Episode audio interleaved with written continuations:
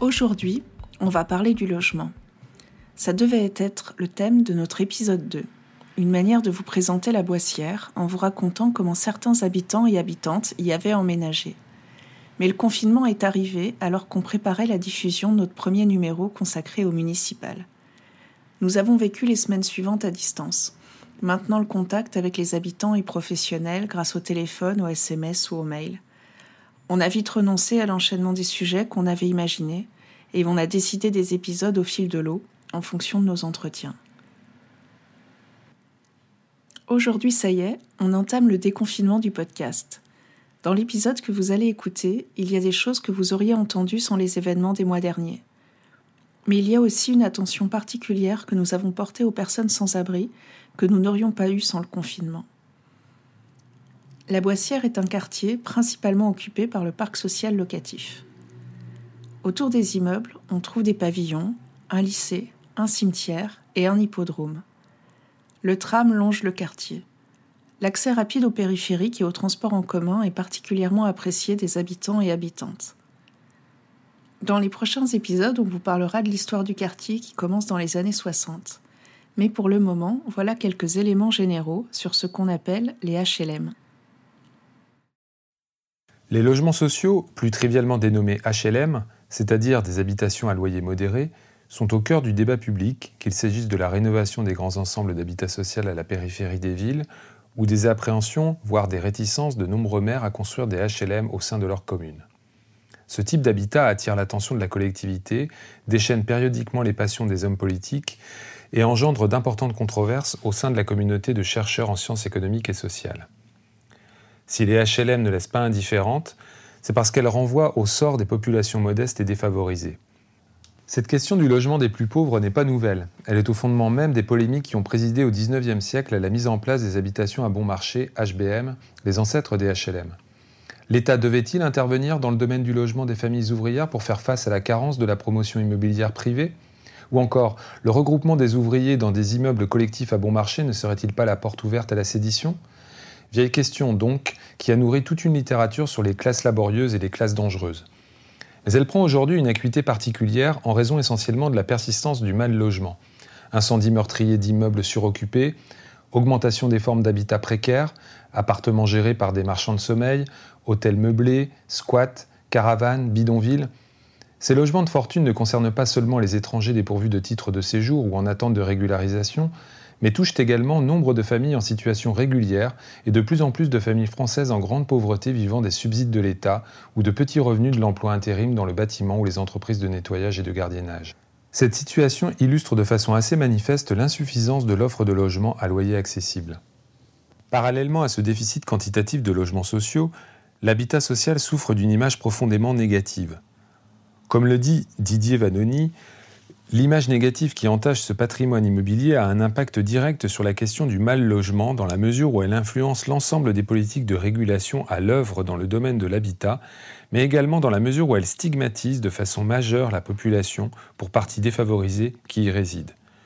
Une des conséquences de ce déficit d'image est très certainement la crainte qu'ont les édiles d'implanter des logements sociaux sur le banc de leur commune, n'hésitant pas, le cas échéant, à se mettre en situation d'infraction vis-à-vis de la loi SRU qui impose aux communes de disposer d'au moins 25% de logements sociaux de l'ensemble du parc de résidence principale.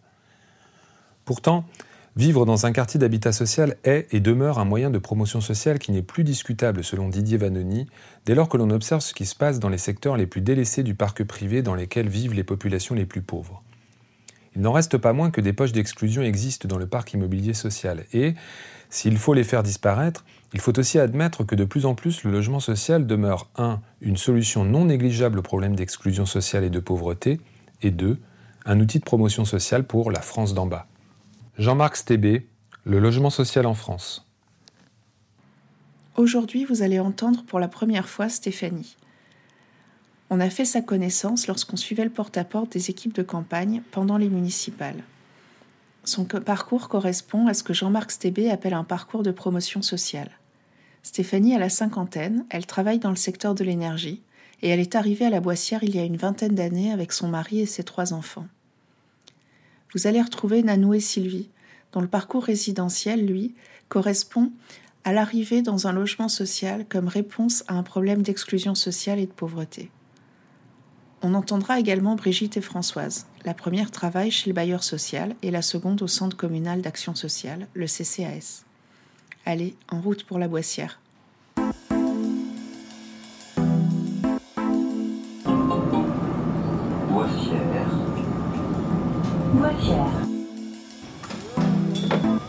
Mais déjà, j'ai un toit sous la tête, c'est bien.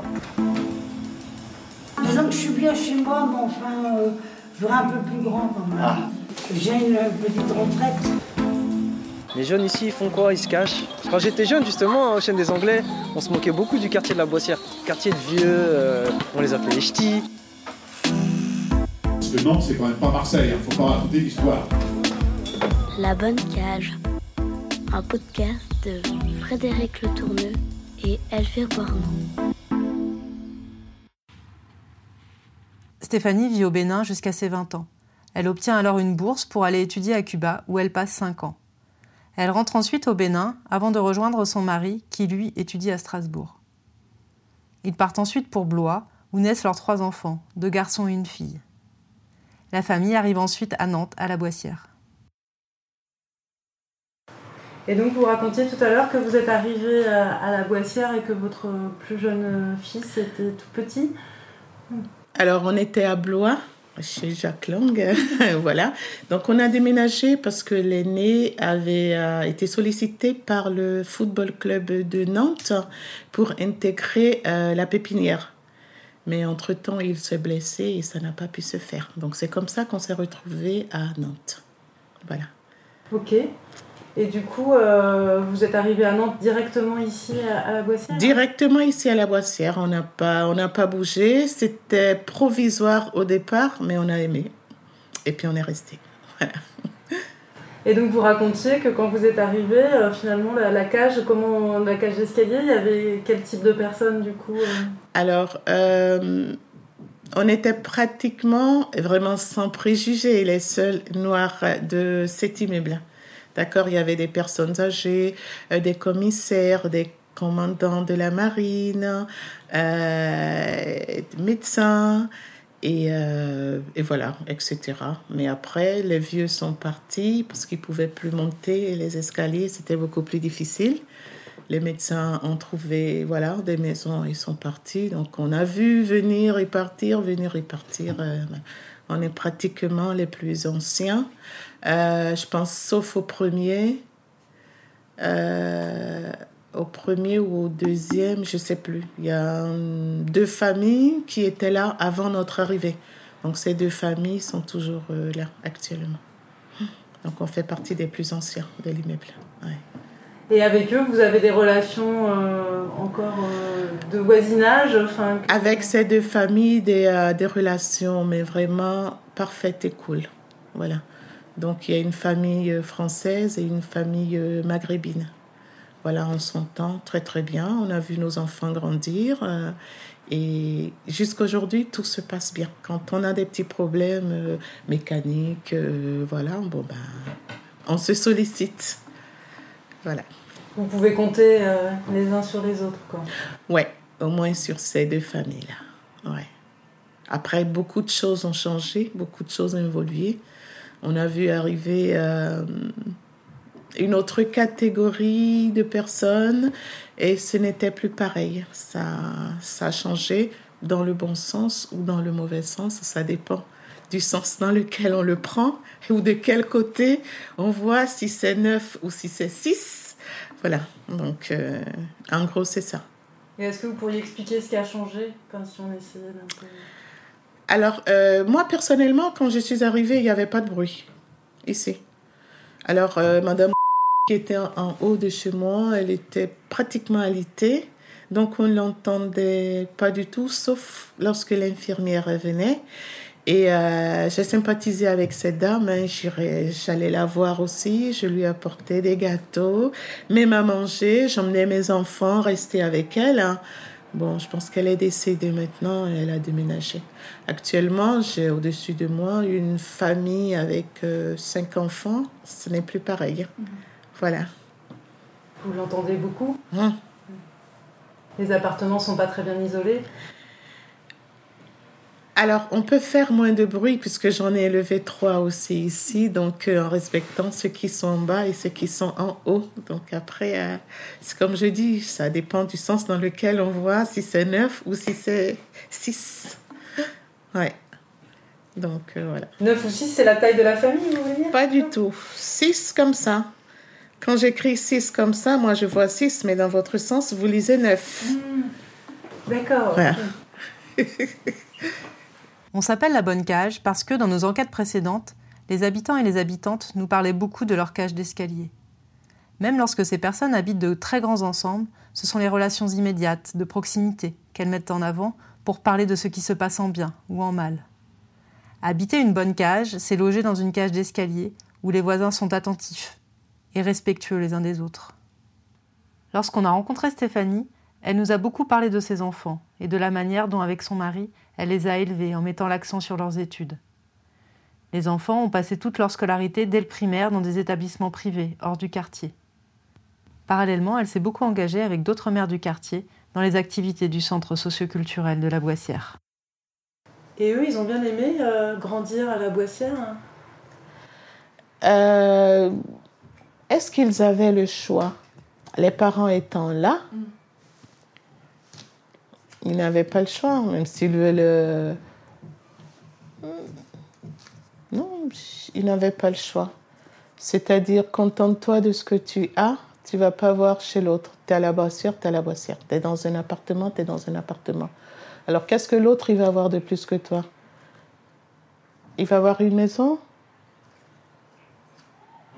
Et après Qu'est-ce qu'il va avoir de plus que toi? Les valeurs, c'est ça. Hein? C'est pas parce que l'autre a une maison qu'ils vont vouloir une maison, on va leur donner une maison. De toute façon, on a fait un choix. Pousser les enfants ou avoir une maison. Quand tu veux mettre tes enfants dans des écoles, dans des grandes écoles, nous, personnellement, on n'avait pas la possibilité de payer une maison et de les mettre aussi haut qu'ils sont actuellement. Le choix, il a été vite fait dès le début. Ce qu'on a économisé, c'est pour eux. Bon, c'est vrai qu'ils n'ont pas, ils sont pas passés à côté, comme on le dit. Ils ont tous euh, fait leur école, ils ont été au bac, c'est mention très bien, mention bien. Après, ils ont fait des écoles. Les écoles, c'est pas, c'est pas 100 euros. Voilà. Donc, euh, voilà. Donc, on a misé sur eux et aujourd'hui, on voit bien les résultats. Voilà. Mm. On s'en fichait d'avoir une maison. Le matériel n'avait pas trop d'importance. Ce qui est bizarre, c'est que tous leurs amis qui avaient des parents ayant des domaines, ils venaient tous ici. Ils préfèrent venir ici, passer la nuit ici, manger ici avec moi. Et les parents aussi venaient ici quand il y avait les anniversaires. Il y avait non seulement les enfants, il y avait les parents aussi. Pourtant, on est dans un appartement. Ils aimaient rester ici avec moi. Bon, ben, je les emmenais à l'hippodrome. On allait jouer, on allait courir, on allait s'amuser. Et peut-être qu'ils n'avaient pas ça chez eux. Donc euh, voilà, j'en ai. Ils sont tous grands maintenant, ils viennent me faire coucou de temps en temps. On va faire du foot Ah ben non Ils se souviennent encore de, beaucoup de choses qu'on faisait ensemble. Je faisais des gâteaux, des beignets africains, de la nourriture africaine. Ils se sont habitués, ils aimaient ça. Et les samedis, j'avais toujours du monde à la maison. J'en avais un, deux, trois, quatre. Ils voulaient tous venir dormir à la maison. Ils s'en fichaient qu'ils étaient les uns sur les autres et que tout était petit. Ils s'en fichaient. Mais ils aimaient. Voilà. Donc, moi, j'ai toujours dit à mes enfants, euh, ce que les autres, ils ont en grand, vous avez ça en petit, mais ça ne veut pas dire que vous n'avez rien. Vous ne dormez pas dehors. Vous dormez au chaud, vous mangez chaud, vous êtes dans les mêmes écoles qu'eux. Et so what? Voilà. Donc, ils ont grandi avec ça. Ils n'avaient pas le choix. C'est ça qu'ils ont et ils se, ils se sont contentés. Voilà, ça ne les alors même quand on dit la Boissière, ça a été un quartier difficile, moi personnellement, ça n'a pas empêché mes enfants d'aller là où ils sont aujourd'hui. Ouais. Et ça, c'est une fierté pour moi. Énormément. Stéphanie est arrivée à la Boissière à une époque où la population de locataires était socialement plus diversifiée. Elle aurait pu partir comme l'ont fait ses voisins, mais avec son mari, ils ont choisi de rester afin de permettre à leurs enfants de faire des études. Le logement social est un outil de promotion sociale, au sens où la sécurité offerte par le logement permet aux familles d'investir tant économiquement que socialement dans les autres domaines de la vie. Le parcours de Stéphanie reflète une partie des trajectoires qui mènent à la Boissière. Pour d'autres habitants et habitantes, l'arrivée fut plus brutale parce qu'elle s'est faite dans l'urgence et avec pas grand-chose. Ces emménagements se sont produits jusqu'au confinement. Brigitte, conseillère sociale au pôle fragilité sociale du bailleur, nous parle de l'une de ces situations et des limites de son accompagnement en télétravail. Donc, euh, et puis je suis là, je, pense qu'on va avoir euh, de nouvelles situations malheureusement, euh, donc à gérer. donc comment les gérer à distance J'en fais un petit peu l'expérience là sur quelqu'un que je ne connais pas, que je commence à découvrir au téléphone, qui a emménagé fin février. Donc là, je me rends compte des limites effectivement du télétravail, puisque cette personne a emménagé, il y aurait des adaptations sûrement dans sa salle de bain à faire. Euh, elle a euh, visiblement euh, pas grand chose pour se meubler, pas de lit, hein, juste un matelas. Donc voilà, des choses qui seraient à voir directement au domicile. Vous l'avez jamais rencontré, quoi Non, j'ai jamais rencontré. Alors, euh, je suis en lien aussi avec le travailleur social de secteur hein, qui m'a alerté. Enfin, parce que d'habitude, c'est les, plutôt nos collègues de terrain qui nous, nos collègues qui nous alertent sur les situations. Euh, mais bon, c'est vrai que comme on a un réseau de partenaires assez important, euh, du coup, ça peut arriver aussi que, que les partenaires nous alertent. Euh, après, là, c'était vraiment opportun puisqu'il y a vraiment des liens avec le logement à faire euh, et que c'est bien qu'elle puisse, euh, cette personne, avoir des, liens avec donc Métropole Habitat. Mais pour le coup, c'est particulier. C'est vrai que j'ai eu quelqu'un, cette personne en pleurs la semaine dernière, qui se retrouve là dans un logement autonome et pas moins d'un mois après se retrouve en confinement. Bah, c'est particulier. rien n'a été n'a pu être mis en place. le travailleur social de secteur a pu l'avoir la veille du, confinement pour la première fois elle aussi. Donc c'est vrai que bah, du coup on est on est un petit peu bloqué, un petit peu impuissante effectivement. L'expression logement autonome est utilisée pour désigner l'occupation d'un logement à soi, que l'on soit locataire ou propriétaire. En creux, ça veut dire que cette expression est mobilisée pour caractériser des parcours résidentiels de décohabitation, de passage de la rue à un logement ou d'un hébergement collectif ou en sous-location à un logement individuel à soi. Sylvie et Nanou sont arrivées à la Boissière avec leurs enfants en bas âge, alors qu'elles se trouvent dans une situation très précaire. Rétrospectivement, quand on leur demande de nous raconter leur arrivée et leur vie à la Boissière, elles parlent tout autant de l'importance d'avoir un toit sur la tête que des ressources qu'elles ont trouvées auprès du centre socio-culturel et des restos du cœur. Sylvie, vous la connaissez bien, on la suit depuis le premier épisode. Elle est très investie sur les questions alimentaires sur le quartier, et d'ailleurs la première fois qu'elle nous a reçus chez elle, c'est en parlant panier de fruits et de légumes qu'on en est venu à la question du logement. Et pour vous, les paniers à 10 euros, c'est trop cher pour les gens du, oui, quartier? bah, c'est euh, dans le quartier, comme je disais à Françoise, c'est Françoise, c'est ça? Frédéric. pardon. Que c'était des gens qui avaient euh, les allocations adultes handicapés ou le RSA, où, il y en a qui travaillent, ils ont des petits budgets, mhm. des budgets modérés. Hein. Autrement, ils ne seraient pas ici. C'est logique. Ils seraient dans d'autres appartements euh, plus riches, plus jolis. Mais déjà, j'ai un toit sous la tête, c'est bien. Mais vous aimeriez aller ailleurs Si vous aviez bah, plus de sous? Si j'avais plus de, sous, oui. Oui. Le but, c'était d'avoir son propre appartement ou sa propre maison, comme tout le monde, comme tout le monde souhaite. Mais moi, j'ai un petit, un petit budget, je suis contente de ça. Sylvie quitte un logement exigu pour emménager à la Boissière. À l'époque, ses filles sont très jeunes et son conjoint est en prison. Et vous êtes arrivée quand à la Boissière? Euh, Je suis arrivée en 80, 89 par là. Euh, la, ma petite, euh, la dernière, elle avait, elle avait qu'un an quand je suis arrivée ici. Et, et vous êtes arrivée toute seule avec, avec Non, non, avant j'étais, j'étais mariée. D'accord. Et bon, il y a eu des soucis familiaux. Je, je, suis divorcée parce que mon compagnon, il, il rentrait, il ressortait, il rentrait, il sortait de la prison. J'en ai eu marre, j'ai dit stop, moi j'arrête. Puis bon, il y a eu des petits soucis avec mes filles parce que bon, elles, elles ont été placées, elles ont été en famille d'accueil. Et du coup, vous êtes arrivée à la Boissière euh, avec vos deux filles je, euh, euh, Oui, je connais la Boissière ici. Bon, j'ai habité au, au, quai Saint-Miel, le pont Saint-Miel. J'habitais, mais c'était trop petit. J'avais qu'un petit, deux pièces. Fait que bah, les filles dormaient avec nous, alors c'était pas, voilà, c'était pas top. Après, j'ai bon, déménagé, je suis venue là toute seule, parce que mon mari était incarcéré. Et c'était dans cet appartement que vous êtes arrivée? Euh, Moi, je suis arrivée ici, avec mes deux, deux filles, bras, voilà. une dans la poussette, puis une qui marchait, voilà.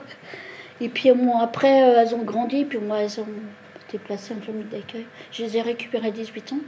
L'âge très difficile, mhm. toute seule. Faire le rôle de maman et du papa. Euh, C'était difficile, Mais euh, bon, j'ai jamais recoupé les, liens avec mes filles. Je les ai toujours vues en, famille d'accueil ou en endroit spécial FIC. Après, petit à petit, ils sont venus à mon, à mon domicile. Euh, mon conjoint, il était là à ce moment-là. Il fallait qu'il qu parte à l'hôtel, c'était fou. Non, ça me fait mal qu'on me parle de ça. ben, on, peut parler d'autre chose. Ouais, voilà. Est-ce que vous avez, euh, quand vous pensez à votre arrivée ici, est-ce qu'il y a des souvenirs heureux qui vous reviennent euh, Comment c'était? Est-ce que c'est parce que maintenant ça a l'air un peu vieux, au, au, tout autour oh, oh, oh, J'imagine que c'était pas euh, comme ça. Au, départ de, de, la Boissière, il y avait beaucoup d'activités de, qui se passaient dans le centre de, social de la Boissière. Et euh, il y avait des cours de cuisine que j'ai, que j'ai fait. Il y avait des, des, activités pour les enfants avec leur corps, mhm. qu'il y a toujours, mais euh, moins, moins comme avant. Et euh, il y avait beaucoup de trucs. Et, je suis partie en vacances avec eux pendant trois fois. Vous êtes allée où? Je suis allée dans les, dans les côtes d'Armor. Et euh, ouais, je suis partie avec une association et après là, bon, là avec le centre, je suis partie pas très loin, Saint-Jean-de-Mont, les tours comme ça. Parce que bon, ils venaient nous faire nos, courses, nous emmener faire les courses, puis nous, il fallait qu'on se débrouille après. Et euh, la dernière, elle a appris à faire du vélo grâce à eux. Ah ouais? Grâce, grâce au, centre. C'est marrant, c'est marrant, elle, ah est, elle est partie euh, comme ça. Elle est partie tout d'un coup en vélo, elle, elle s'est pris un arbre. La gamine qui tombe. Je sais c'est pas possible. Elle se fait mal, elle reprend le vélo, elle repart. Je ouais, si tu veux. Et quand vous partiez en vacances, du coup, c'était avec d'autres oui, il y avait d'autres dames du quartier, d'autres femmes, d'autres familles du quartier? Il y avait oui, deux personnes du quartier oui, qui partaient. C'était euh, avec le, le, centre La Poissère, c'est eux qui organisaient ça en fait. C'était des familles, ils appelaient ça euh, vacances famille, je crois. C'était à cette époque-là. Mais ça, ça remonte, hein. mes filles, elles étaient petites. Hein. Et puis euh, moi, après, je, je suis partie de moi-même. Je, je, voyageais un petit peu avec mes filles. J'étais à Pornic. Et puis après, je suis allée à bah, donc les Côtes d'Armor. Mais là, je ne regrette pas d'avoir été, parce que c'est magnifique, les Côtes d'Armor. Et après, bon, je partie un peu. Après, j'ai arrêté, parce que ça coûte cher. Nanou arrive, elle aussi, avec ses jeunes enfants, après une trajectoire difficile qu'elle nous confie un jour où l'on se retrouve sur le quartier à l'Escale. Elle est venue nous voir accompagnée de son jeune fils que vous entendez dans l'extrait qu'on vous propose d'écouter. C'est que je suis arrivée en urgence. D'accord. Avec mes problèmes de santé, euh, je venais juste de me séparer euh, du papa de mes deux grands et euh, j'étais gravement malade. Donc je ne pouvais pas rester trop longtemps dehors. Et comment vous avez fait toute seule pour y arriver? Je me suis débrouillée. Parce que moi, déjà, à l'âge de 13 ans, j'étais déjà toute seule dans la rue. Ah Mais si je suis encore en vie, c'est grâce au resto du cœur de Dalby. qui m'a pris en, en charge. Quoi? Est-ce que ça vous ennuie de nous en parler un, un peu plus de cette période-là? Parce que c'est pas évident, surtout pour une femme, de se retrouver. Euh,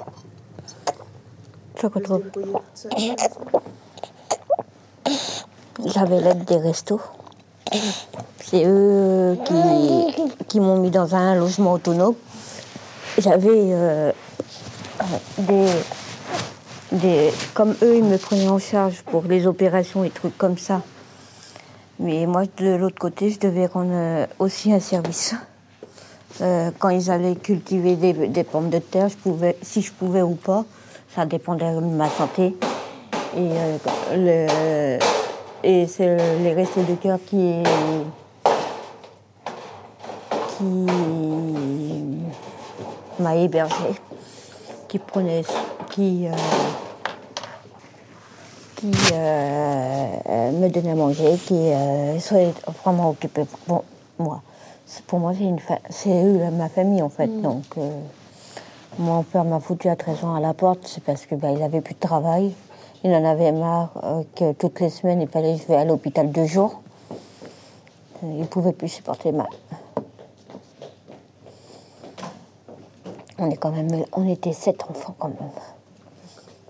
Et Donc- vous étiez où? Vous étiez la plus jeune? Alors, euh, papa, il a eu deux filles au premier mariage. Donc, une qui est décédée à la naissance par la maladie bleue, Je sais pas ce que c'est. euh, son cœur. D'accord. La maladie euh, bleue, c'est son cœur qui a lâché. Elle a tenu quoi euh, On va dire cinq minutes et après, elle est partie. Bon, il ne l'a jamais caché. hein, ça. Et puis maman, elle a eu une fille du premier mariage, elle aussi, mais qui est- bon, maintenant, elle, elle- elle est âgée. Mais c'est comme c'est elle qui s'occupe de mes papiers au cas où quand j'ai vraiment besoin. Et autrement, ben, je suis la quatrième en partant du, du, du frère.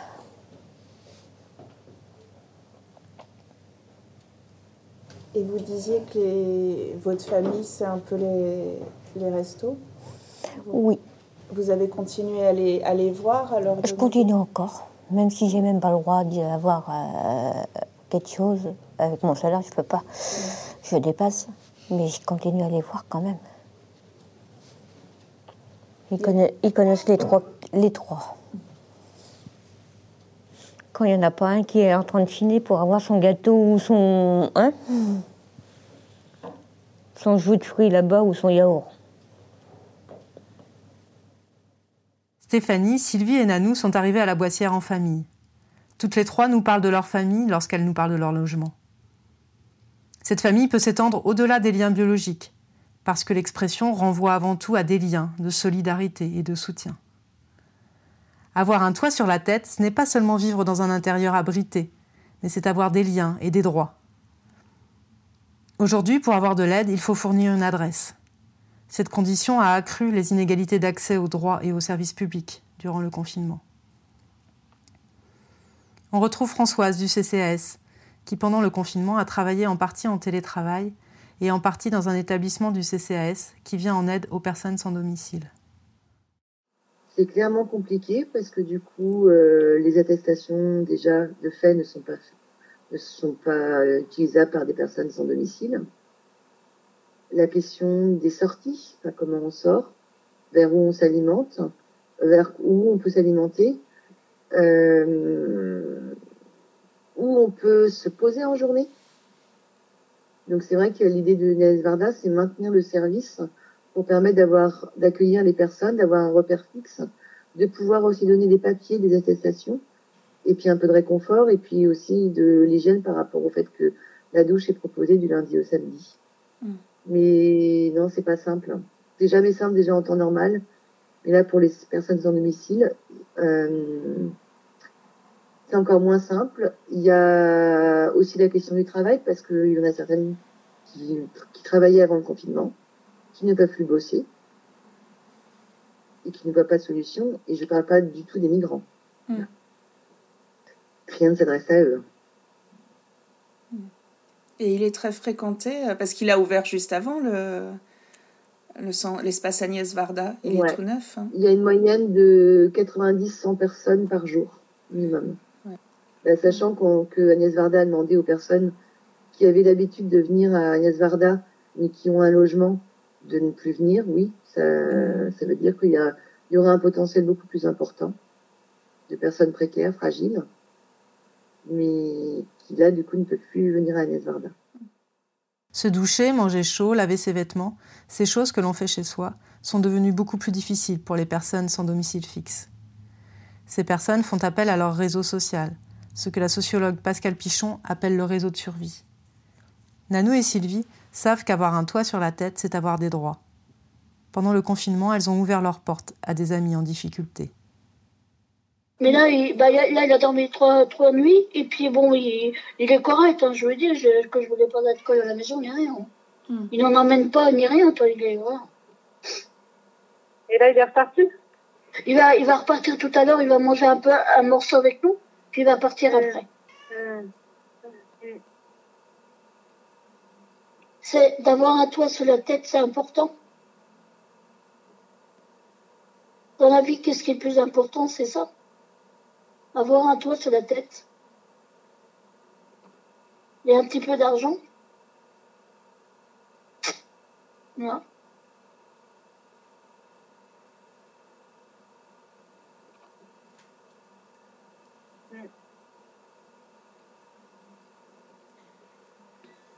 J'ai toujours été dans ce domaine, dans ce domaine-là, si tu veux. Tu veux dire, tu as toujours euh, été euh, bah, préoccupé par ça, bah, c'est ça? Ouais, fréquenter des gens bah, un peu dans la rue, qui, qui, qui ont été en, en, prison et tout ça. Euh, et comment t'expliques que tu connais euh, euh, pas mal de gens qui ont été dans la rue ou en prison? Tu crois que c'est pourquoi? Bah Frédéric, mon ex-mari, c'était un... il était détenu. Hmm. Donc c'était des fréquentations à lui? Et ben, il, a été, euh, il, a été, euh, euh, il a fait de la prison et puis je me suis mariée en prison. J'ai des frères qui ont été en prison. Ouais, dans ma famille, il n'y a que ça. J'ai grandi un, un, un, peu parmi ça. Mmh.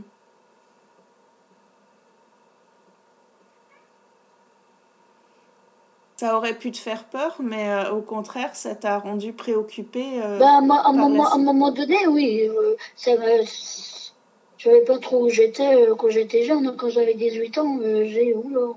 Mais après, bon, voilà. Puis quand c'est de ta propre famille, tu vas pas les laisser de côté.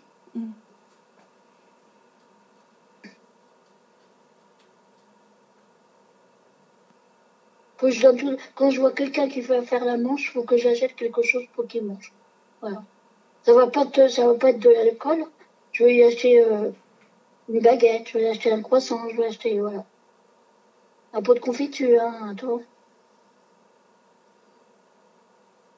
Faut que je donne tout le temps. Sylvie, que l'on vient d'entendre, et Nanou, que l'on écoute maintenant, ont en commun cet attachement à la réciprocité. Elles ont été aidées et maintenant elles aident. moi, j'ai des amis qui vivent dans la rue en ce moment, là.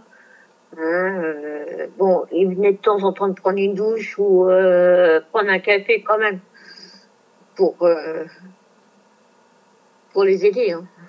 Hmm. Bon, je leur lavais du linge aussi pour rendre service. mais bon, et le soir, et le soir ils repartaient euh,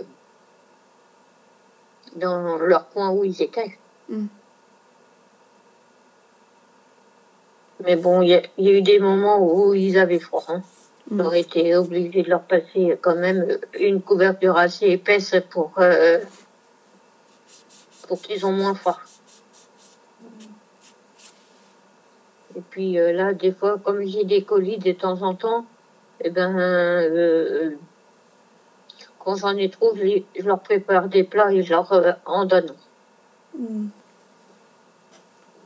Et ils sont des fois dans des foyers euh, d'accueil Non, non, ils peuvent pas. Ils ont, des, euh, ils ont deux chiens. Hmm. Donc, euh, voilà.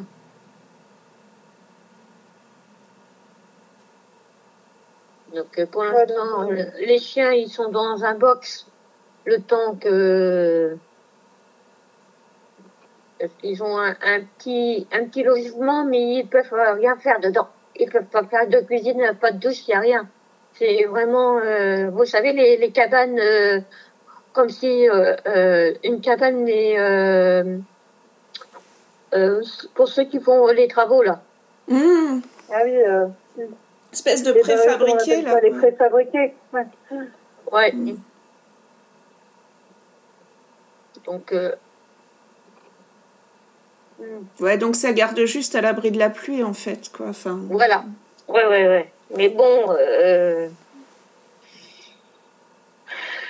comme j'ai dit, il va falloir qu'on vous retrouve un logement. hein. Ainsi s'achève notre épisode 6, devait être notre épisode 2.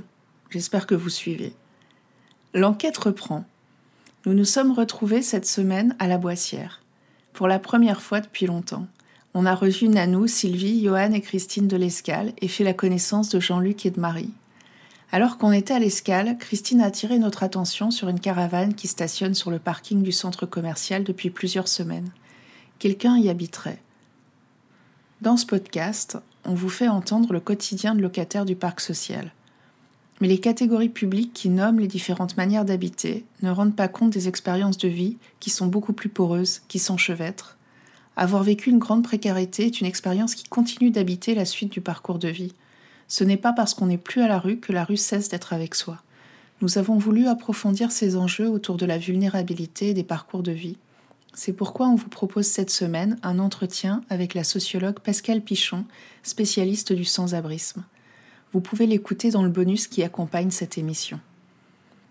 La Bonne Cage est un podcast qui, tous les 15 jours, vous propose de suivre le quotidien des habitants et habitantes de la Boissière en compagnie de deux sociologues, Elvire Bornan, c'est moi, et Frédéric Le Tourneux, c'est elle. Nous remercions pour la production de cet épisode Romain Bonneau pour la lecture, Rennes pour la musique et Tico pour le mixage. À dans 15 jours.